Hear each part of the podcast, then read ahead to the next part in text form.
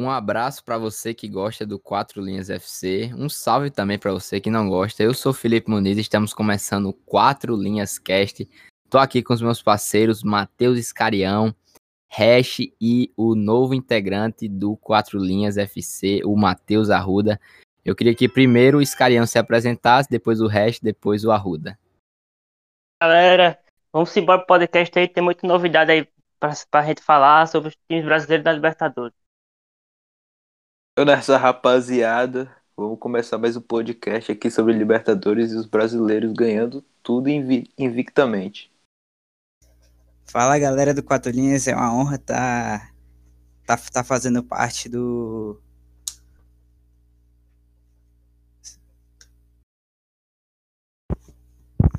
Fala galera, é uma honra estar tá fazendo parte do Quatro Linhas e estamos aqui para falar hoje da, dos brasileiros na, na, na Libertadores e como foi a semana dos jogadores em destaque. Exatamente. Vamos começar um pouquinho né, na, nas ordens dos jogos de terça até os jogos de quinta. Os, dos primeiros jogos até o, o último que foi do Fluminense. Começando pelo, pela vitória zaça do Galo. Eu acho que estava precisando para dar um pouco mais de confiança para o time, para os jogadores. Matheus Escarião, eu queria que você falasse um pouquinho dessa vitória do Atlético Mineiro por 4 a 0 contra o Cerro Portenho em casa, né? Destaque para o paraibano Hulk, que tá jogando muito esse, esses últimos jogos aí, depois que ele brigou com o Cuca, parece que fez bem, né, Matheus?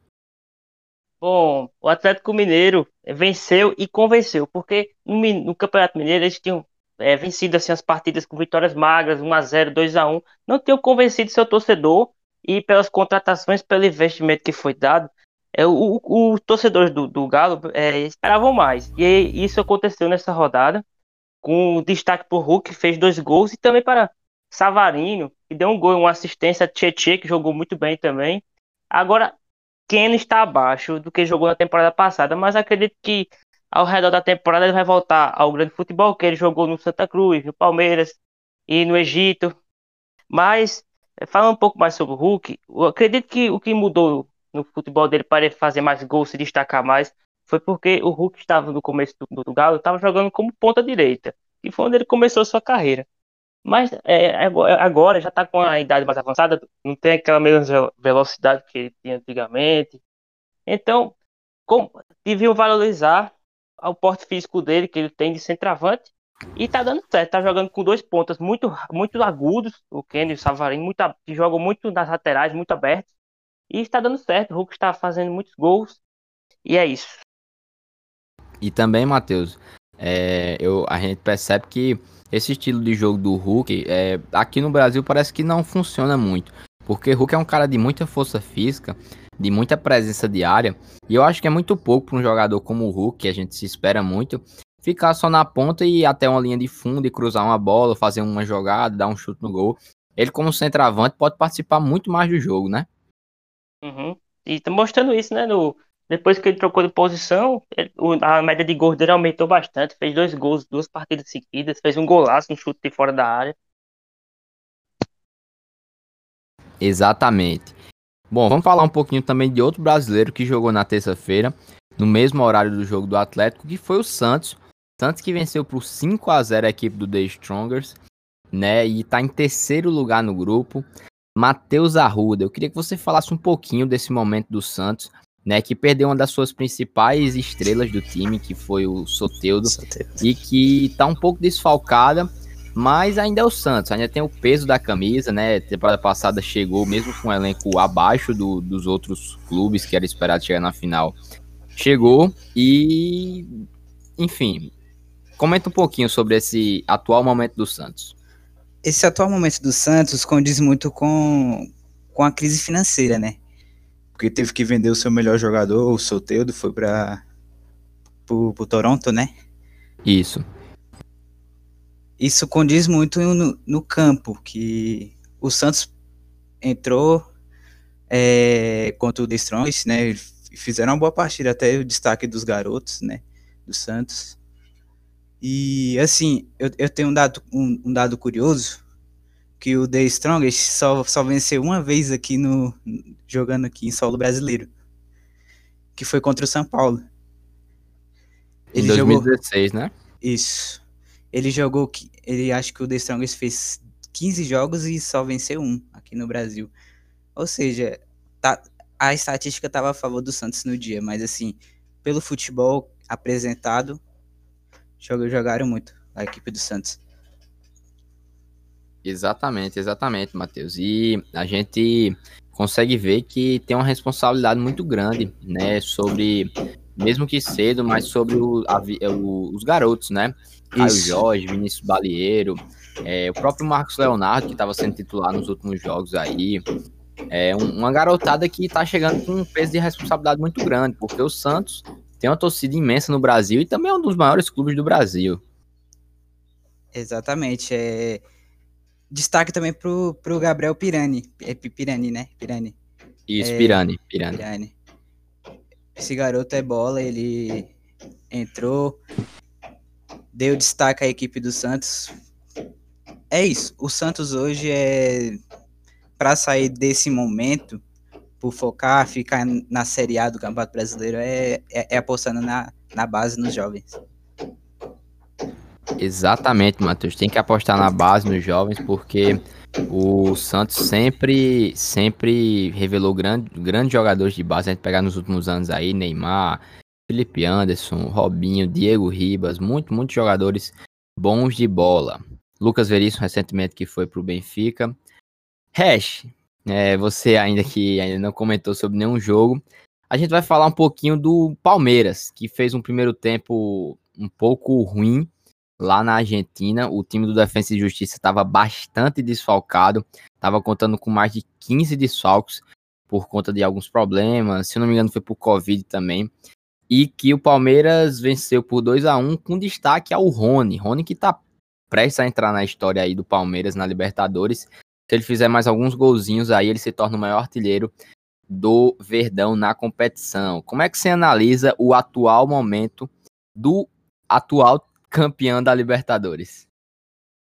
Cara, é... apesar da temporada ter começado é, abaixo, ainda tá um pouco abaixo daquele Palmeiras que nós vimos no final do ano, no passado e começo desse ano. É... Bem, o Defensa e Justiça não teve uma efetividade tão boa no chute ao gol. É, chutou 16 vezes, só acertou o gol 3. Já o Palmeiras chutou 9 e acertou 4. Então já podemos ver uma efetividade do Palmeiras. O Rony é um jogador que sabe jogar é, Libertadores, sabe jogar, jogava muito bem a Sul-Americana pelo Atlético. E eu acho que tem tudo para fazer uma temporada boa de novo o Palmeiras se o Abel é, se reestruturar, porque é, essa temporada foi um começo complicado, mas como já falamos, é, já estamos entrando lá pelo Brasileirão. Se não me engano, é esse ou é próximo mês que começa, né? É final desse mês. Então, acho que já vamos pegar, já vai pegar um ritmo assim pro brasileiro. Acho que já vai começar tudo normal. O Santos, eu acho que também vai pegar, vai pegar um ritmo com novos técnicos, tudo. É, que anunciou o Renato, Fernan... né? Tá Fernan... Fernandiniz, Fernandiniz. Fernandiniz, isso. É... Já tá acertado com o Fernandiniz. Eu acho que tem tudo para fazer uma temporada boa, assim como o Santos e o Palmeiras. É... Tá cedo, ainda tá cedo, na minha opinião, porque eu acho que o time só começa a jogar com o brasileiro, paulista e Libertadores nessa fase, não condiz muita coisa, não na minha opinião. Olha só, e você também falou do Rony, o Rony que é, gosta muito de jogar Copas, né? Porque se a gente for pegar o retrospecto dele pelo Atlético Paranaense, o cara ganhou Sul-Americana e ganhou uma Copa do Brasil também pelo Atlético. E Sim. agora pelo Palmeiras já ganhou uma Libertadores e outra Copa do Brasil. Ou seja, o cara é o rei de Copas e sabe jogar muito bem. Tanto Isso que é... ano passado no, antes de ele começar a jogar bem o Brasileirão, ele só sabia jogar Libertadores. Era o único lugar que ele fazia gol e assistência. É verdade. Isso também é muito mérito do jogador, porque é difícil. Às vezes a gente vê um jogador que é, joga melhor Copas do que do que a, o próprio a, o próprio Brasileirão ali, né? Mas É, é muito, muito destaque também de jogador, vai de jogo para jogo, identificação dos jogadores com as Sim, partidas, o, a vontade de entrar em campo. A gente sabe que a preparação é, para uma Libertadores é, talvez seja diferente do que para um Brasileirão. É uma expectativa maior que até os próprios jogadores têm, né, numa Libertadores, Uhum. de ganhar o principal troféu da, da América. Então, um, um belo destaque para o Rony. E agora vamos falar um pouquinho do Flamengo. Matheus Escarião, eu sei que você é vascaíno, mas o Flamengo suou. O Flamengo relaxou muito no segundo tempo contra a partida do LDU, né? Fez dois gols na primeira etapa, parecia que o jogo estava ganho, mas é, a LDU cresceu em campo, o Flamengo apagou e quase, quase, quase que não consegue essa vitória nos últimos minutos né? Por isso que tem vários jogadores decisivos, o Gabigol tá aí, o Arrascaeta, é, jogadores decisivos e que conquistou esse pontinho, esses três pontos aí pro Flamengo, que se, se coloca numa situação bem confortável no grupo, né, Matheus? Sim, com certeza. O Flamengo tá 100% na Libertadores é, e teve uma vitória que aparentava estar tranquila, com 2 a 0 no placar do nada. O ele deu dois chutes e os dois, as duas bolas entraram. Né? O futebol, é, a gente sabe que é assim. E, mas no final, o Gabigol decidiu do pênalti e passou Zico, né? Que é o maior ídolo da Flamengo, né? Camisa Aham. 10 da Gávea. Mas é, o Flamengo é o, é o pelo elenco, é o favorito a ser campeão. Esse, é, esse quarteto aí é muito, é, é- são muito diferenciados. Bruno Henrique, é, Gabigol, Arrascaeta, Everton Ribeiro, ainda posso falar ainda de Gerson. Aí tem Pedro no, no- como reserva. Pedro, Pedro era titular em qualquer time do, da América aqui. É Mas, verdade. então, assim, eu, pra mim o Flamengo é o forte favorito a ser campeão. E, e está mostrando isso dentro de campo e no papel também. Exatamente, que, que na prática é, muitas pessoas tinham o grupo do Flamengo como um grupo da morte. De fato era um grupo difícil, porque o Vélez talvez não seja muito tradicional na Libertadores, mas é um, uma sexta, sétima força ali da Argentina que vem crescendo um pouco no cenário internacional aí. Matheus Arruda, eu queria que você comentasse um pouquinho do Hugo Souza. O Hugo Souza que entrou no segundo tempo no lugar do Diego Alves e que foi por muitos criticado, né? Mas a gente vê que ele é um cara de potencial, falhou algumas vezes ano passado, mas enfim. O que é que você acha do Hugo Souza? A questão do Hugo Souza, é, ele é um goleiro que tem muito talento. Só que é novo ainda, né? O- teve em jogos assim, ele começou ano passado contra o Palmeiras. Ele entrou numa fogueira e agarrou muito bem. Mas isso assim. A, a questão do Hugo ainda por não ter confiança é. É, é a questão do trabalho. Ele tem que continuar trabalhando e. E tá conseguindo a confiança, porque o Flamengo é, no jogo com- é, no Equador, né? Tava ganhando de 2 a 0 trocou de Uhum. goleiro e acabou sofrendo esses dois gols aí que pegou mal, né, pro goleiro também. Não, não só a defesa do Flamengo, né? Mas assim, Exatamente. a questão do Hugo é mais a confiança. Exatamente. Eu acho que também, Matheus, a questão do Hugo é, se assemelha muito com talvez a do Vitinho e a do Michael, que são jogadores que é, mostrou, mostraram já pro futebol que tem, que tem talento, mas que Isso. faltava confiança. Faltava confiança porque a gente vê um Vitinho e Michael que essa temporada estão jogando muito bem. Eles, na minha opinião, o Vitinho poderia ser titular aí no lugar, talvez, de um Everton Ribeiro ou um Bruno Henrique. Everton Ribeiro fez uma boa partida até, mas que não estava entregando muitos resultados nos últimos jogos.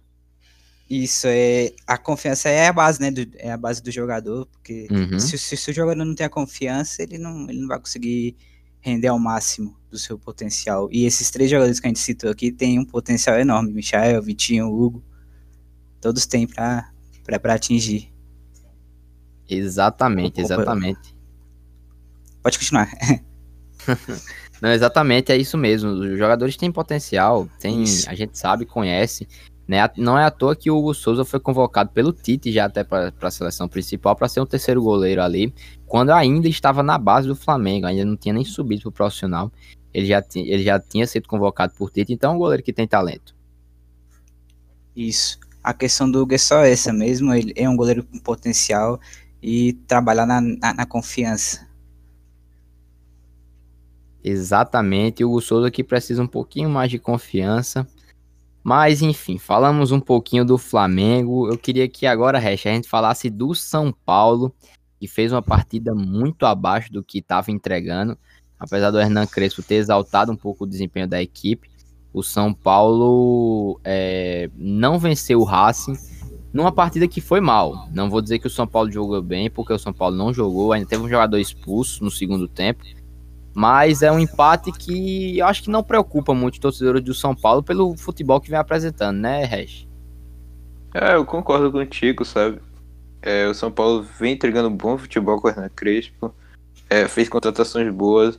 É, o Hernan Crespo, a melhor mudança que ele fez no time foi botar o Daniel Alves na sua posição de origem, que tá Verdade. tá entregando muito bem, tá voltando aquela habilidade que sempre teve, o jogador de alto nível é, voltou pro seu lugar, né? Tem o Benítez também, que fica no banco. Eu acho que ele deveria ser titular no, na equipe do São Paulo. E, bem, o, mas essa partida é uma diferença dentro dos outros. É uma diferença entre os últimos jogos que o São Paulo fez. Uhum. O Racing chutou 14 vezes, o São Paulo chutou 4. Sendo que o São Paulo só acertou uma no gol. Então, o Racing também não foi muito eficiente, só acertou 4 também. Uhum. Já a posse bola também ficou com. Assim, tirando essa, essas coisas, o, o nível da partida foi bem pau a pau. Tirando chutes a gol e chutes. Exatamente. Mas, Se pegar a falta aí também, teve 37 falta, faltas teve de jogo. muita falta, falta. Faltas teve 22 do Racing e 15 do São Paulo. Foi um jogo 37 bem, ao total, né? bem feio de se ver, na verdade. Mas eu acho que o São Paulo. É, eu acho que isso foi uma exceção nas partidas do São Paulo. O Racing é um time que sabe segurar o adversário. Fez com o Flamengo muito bem isso ano Exatamente. passado. É, mas eu acho que esse, esse jogo é uma exceção. O São Paulo tem tudo para poder fazer uma boa temporada e quem sabe ganhar um título que vai fazer nove anos, né, que ele não ganha. Acho que é o mais desejado pela, pela torcida. Exatamente. São Paulo que eu acho que, na minha opinião, tá mais perto de conquistar o Paulistão, né, do que eu acreditar a Libertadores. O Paulistão aí, na minha opinião, vem com, com favorito para conquistar esse duelo, visto que o Palmeiras está dando algumas tropeçadas.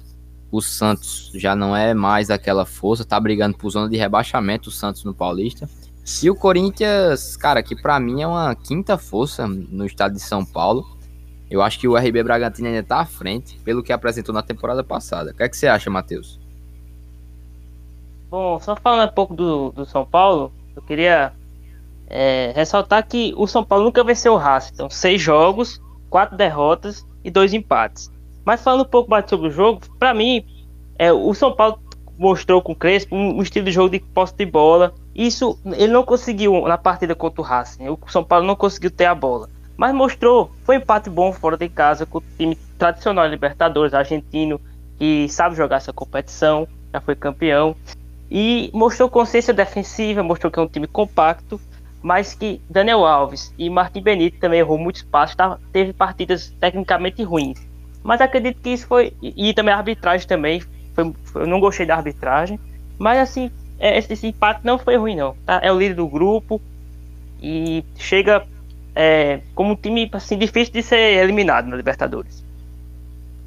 Exatamente, chega como um time difícil de ser eliminado. É, o São Paulo que está sendo muito bem treinado pelo Hernan Crespo, né, encaixou muito nesse time. E como o Hash e o Matheus falaram aqui, eu destaco muito a saída do Daniel Alves para lateral direita. Eu não sei o que, é ele está fazendo ali no meio de campo do São Paulo, mas é, é um baita de um jogador, a gente sabe da, de toda a história que ele tem no futebol, com a seleção brasileira, no Barcelona. É um ídolo e que tá, tá jogando muito bem no São Paulo e levando. Pode levar o time aí a conquistar um, um título inédito, um jejum aí muito grande. E vamos agora passar um pouquinho do jogo, né? Falar dos jogos da quinta-feira, que começando por. Na verdade, o do Inter foi na quarta, o do Fluminense foi na, na quinta. Fechar a quarta-feira falando do Internacional 6, Olímpia 1. Matheus Arruda, que vitória do Internacional, uma noite inspirada de Thiago Galhardo, fez um golaço de cobertura. Um time do Inter que perdeu o primeiro jogo pela para o Always Ready lá na Bolívia por 2 a 0 mas que eu fiz um vídeo e falei que não preocupava isso. E que de fato não preocupava, porque que baita goleada, hein? Realmente não preocupa, né? Essa, essa derrota lá na, na, na Bolívia. Assim, o Inter se impôs, né? A partir do segundo tempo ali, começou a jogar bola. E esse é o, esse, esse é o DNA do, do, do Angel Ramírez, né? Um, é um futebol para frente. Você vê, você destaca ele no, no Del Valle, ano passado, lá em, lá em Quito, quando goleou o Flamengo 5 a 0 Exatamente. Quando. É isso, a, a, a gente destaca mais o, o Angel Ramírez, né? Claro que o destaque vai pro Galhardo, né? Meteu um golaço também. E, e o Caio Vidal que meteu um de bicicleta. Para mim foi, foi uma vitória boa pro, pro Internacional, não, não preocupa no grupo, passa tranquilamente e é isso. Matheus, você acha que o Inter pode ir longe nessa Libertadores? Acho, é um dos favoritos, sim. Pelo, pelo estilo de jogo, né, do Angel Ramírez. Uhum. Eu acho que sim. Che chega longe. Para mim, eu, eu, comecei assim a, a, a, tava vendo, né, antes de começar o podcast assim, o que eu ia dizer. Para mim, eu acho que tem uma grande possibilidade de ter outra final brasileira nessa temporada. Olha só. É. E eu, eu também, também vou contigo. Eu acho que os brasileiros nessa temporada, nessa, nessa edição da Libertadores, estão indo muito bem. É tanto que nessa rodada da Libertadores, nenhum brasileiro perdeu. A gente teve cinco vitórias e dois empates. Nenhum brasileiro perdeu. E como eu falei anteriormente, todos os brasileiros que estão jogando essa edição da Libertadores são líderes dos seus grupos, exceto o Santos, que está em terceiro colocado mas que também tá ali a três pontos do Boca Juniors, que também não tá essas coisas, né, Matheus? Vai brigar também para pelo menos o segundo lugar, né? E assim, se todos, se todos os brasileiros passarem de fase, há uma grande possibilidade sim de ocorrer outra final brasileira, né? Uhum. Essa é a nossa expectativa, que tenha cada vez mais representantes brasileiros chegando mais longe e mantendo essa taça aqui. Isso. no Brasil. Eu também queria dar um destaque para essa partida internacional pro, pra, para o, o Yuri Alberto. O Yuri Alberto que é um reserva no Internacional, né? Eu acho que a primeira opção do Angel Ramírez é o Galhardo. É, era também o Guerreiro, mas o Guerreiro tá essa, esse problema para sair. Parece que o Guerreiro nunca se encontrou em um time aqui no Brasil, sempre teve seus problemas, seja por lesão, seja internamente, não sei o que aqui o Guerreiro tem mas que o Yuri Alberto, né, veio desacreditado até do Santos. Do Santos. Ele veio desacreditado do Santos, lá no Santos nem era usado, e que chegou ano passado no, no Inter, e, cara, na, na, minha opinião, foi um dos destaques, um dos grandes destaques do, da edição passada, porque o Inter quase que ganhava o Brasileirão, e o cara fez 10 gols na, na temporada passada pelo Brasileirão, um na Copa do Brasil, então um, um bom jogador aí, né, Matheus? Ele se destacou tam, é, bastante também naquela goleada no, contra o São Paulo no Morumbi, né? Isso, isso. Foi um dos jogos, assim, de, de, de bastante destaque do, do Yuri. É um, uma promessa aí, uma joia que isso. o Internacional tem em seu elenco, em seu elenco e que pode pode aí futuramente se tornar um grande jogador, tem mostrado futebol, tem mostrado bola e que a gente espera muito, né? Espera muito. E é isso. E agora vamos finalizar um pouquinho esse podcast falando um pouquinho do empate, tanto quanto injusto, talvez, do Júnior Barranquilha 1, Fluminense 1. Matheus Escarião, você, como eu já falei, todos sabem, que é o nosso público, sabe que você é vascaíno roxo. Fluminense, será que vai longe nessa Libertadores? Bom, O Fluminense que chegou na Libertadores, ninguém acreditava no começo do Brasileirão que eles teriam essa pontuação. E no começo da temporada demorou muito para fazer reforços, mas é, do, de uma hora só veio vários jogadores bons, como Bobadilha, Casares, é, Abel Hernandes. E contra o jogo, o jogo contra o River, o Fluminense fez um ótimo jogo. Se, se tivesse que sair um vencedor do lá, era o Fluminense. Uhum. E teve uma vitória fora de casa, com dois gols de Fred, que para mim é um jogador que devia ser mais valorizado, porque o centroavante que tem mais de 400 gols na carreira, não é para qualquer um. E ontem, a, aquilo não foi pênalti, na minha opinião. Mas o Fluminense conseguiu um empate. Eu acredito que o Fluminense vai passar em segundo no grupo dele. Acho que o River ainda está acima por causa da qualidade que tem, do trabalho de Galhardo desde, desde 2014. Mas o Fluminense está surpreendendo. Eu também concordo com você. Acho que o Fluminense está surpreendendo. De todos os brasileiros, o que eu, na minha opinião, menos esperava era o Fluminense. Mas está aí, líder do grupo, né? Líder do grupo que conta com River Plate, Júnior Barranquilha, Independente Santa Fé. O River, né, Reg, que não tá lá essas coisas que a gente conhece do River. Um Rafael Santos Borré pouco inspirado nesses últimos jogos aí. Talvez pegue, tá pegando até um banco, né? Na partida contra o, o Santa Fé, ele nem começou como titular. Começou no. Na verdade, nem foi escalado, nem foi relacionado para o jogo. E será que o River vai, avança ou fica pelo meio do caminho nessa Libertadores? Bom, eu acho que a falta que Nath Fernandes está fazendo pro time é grande, porque Nath Fernandes ele era o, o, o cérebro do time. Ele podia jogar como primeiro volante, como segundo volante, aberto pela direita e como centralizado como camisa 10. Ele é um craque e é muito difícil é, ter um substituto. Mas o River, pela tradição que tem de jogar Libertadores e pelo trabalho de Marcelo Galhardo, eu acho que não é não está como favorito, mas se for campeão não é nenhum absurdo, porque quase é, foi, para a final foi para a final em 2019, quase venceu o Flamengo, só no, no, no finalzinho ali, Gabigol fez dois gols e levou o título. Em 2018 foi campeão. Então, é um time que sempre chega. Mas, assim, a falta que Nath Fernandes está fazendo está muito, está muito drástica, assim, muito visível. Perfeito. E você, Hash? Cara, eu acho que, é, falando sobre os brasileiros, eu acho que os brasileiros realmente são os favoritos para poder ganhar essa Libertadores de novo. Apesar de sempre nas últimas temporadas, sempre os os argentinos, o River e o Boca sempre estarem nas semifinais. Eu acho que esse, ano vai ser diferente. É, o River está se desmontando. Eu acho que até o técnico vai, já falou isso no, no último podcast da Libertadores. É, falamos uhum. sobre como o River está se desmontando, né? Uhum. Eu acho que nem o Boca vai conseguir ir para semifinais, eu arrisco a falar isso. E eu acho que, quem sabe, só vai ter brasileiros nas fases finais. Tipo, quartas. Quartas não, né? Que ainda tem mais times e tudo. Mas quem sabe semifinal 100% brasileira. Eu Olha arrisco só. dizer que isso pode acontecer, hein? É, eu acho que depois de 2019 os times acordaram para ver que se eles não fizessem nada, eles iam ficar para trás do Flamengo. E ano passado já mudou isso, a temporada passada já mudou isso.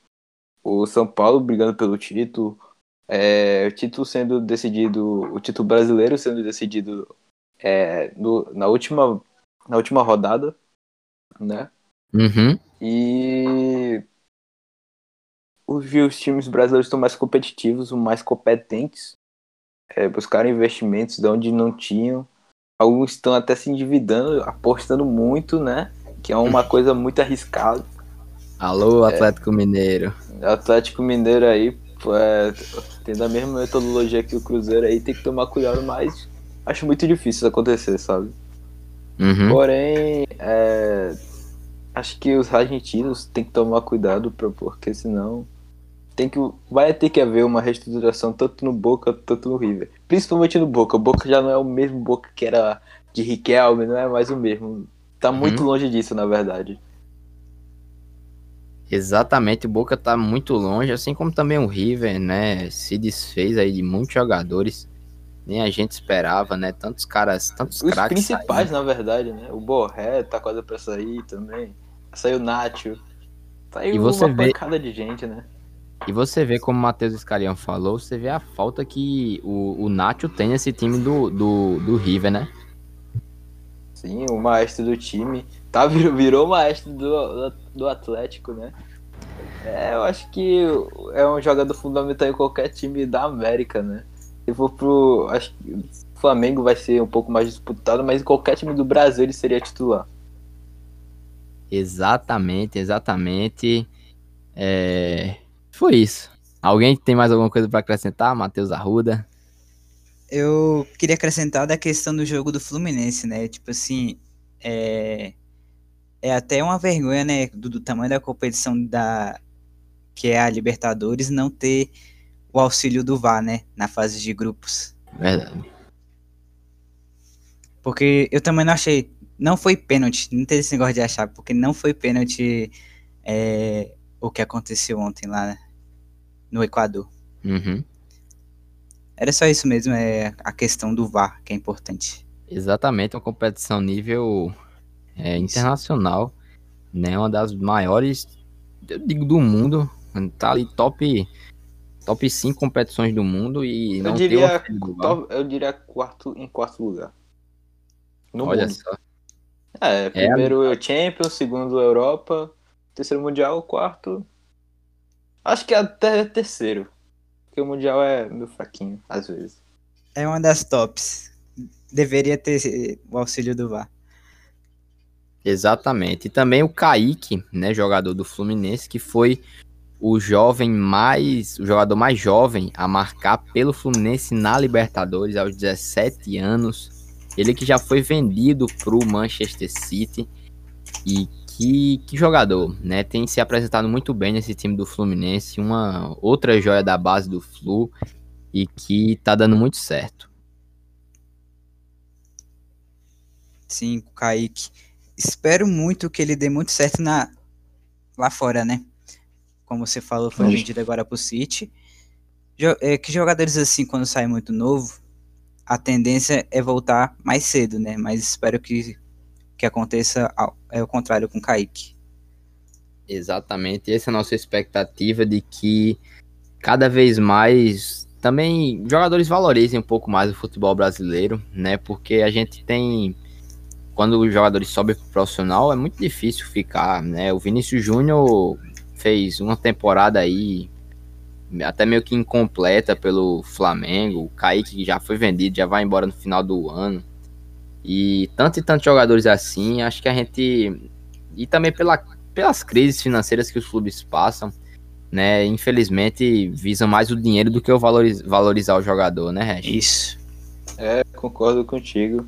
É o, por exemplo, essa semana o, o Botafogo, que tá numa crise de bilho- bilionária de, é, de dívidas, recusou uma oferta pelo Nascimento, é, uma joia da base do Botafogo. É uma oferta cara pelo time português, parece que não foi divulgado, se não me engano. Uhum. É 160 acima de 160 milhões e o, e o Botafogo ia ficar com 84 milhões. Ia ficar com 60% do valor, não lembro de cabeça os valores. Mas tem que tomar. Eu acho que vender, apostar na base pro Botafogo, principalmente, que tá, caiu pra Série B e tudo, é apostar na base. É, o- Fluminense também se reergueu da base. Em 2019 tá, tava numa crise complicada até pro time titular, que afetava muito dentro de campo, sendo comparado até com o Cruzeiro. E conseguiu se reerguer com o Oda Helma e principalmente com a base. A base ajudou muito o time se reerguer. E Uhum. olha aí, ó, lutando lá no topo, apesar de ter um investimento tão alto, tá lutando no topo e tendo resultados bons, até na Libertadores. Quem sabe passar de fase, né? Exatamente, exatamente. Esse foi o Quatro Linhas Cast. Estou muito feliz de estar dividindo esse espaço aqui com vocês. A gente está gravando mais um episódio. Lembrando que toda sexta-feira tem episódio novo aqui, saindo pela parte da tarde. Não nos deixe de seguir nas outras redes sociais, no Instagram é arroba 4 linhas FC, estamos crescendo muito lá. Não deixa de seguir que a gente tem conteúdos diários lá, tanto nos stories como no feed. É, no TikTok também, no Twitter, underline 4 linhas FC, no Kawaii. A gente tá em tudo e tem até grupo no WhatsApp. Então não deixa de nos acompanhar. E é isso. Valeu. Falou, tamo junto. Falou, galera. Valeu, galera. Valeu, galera.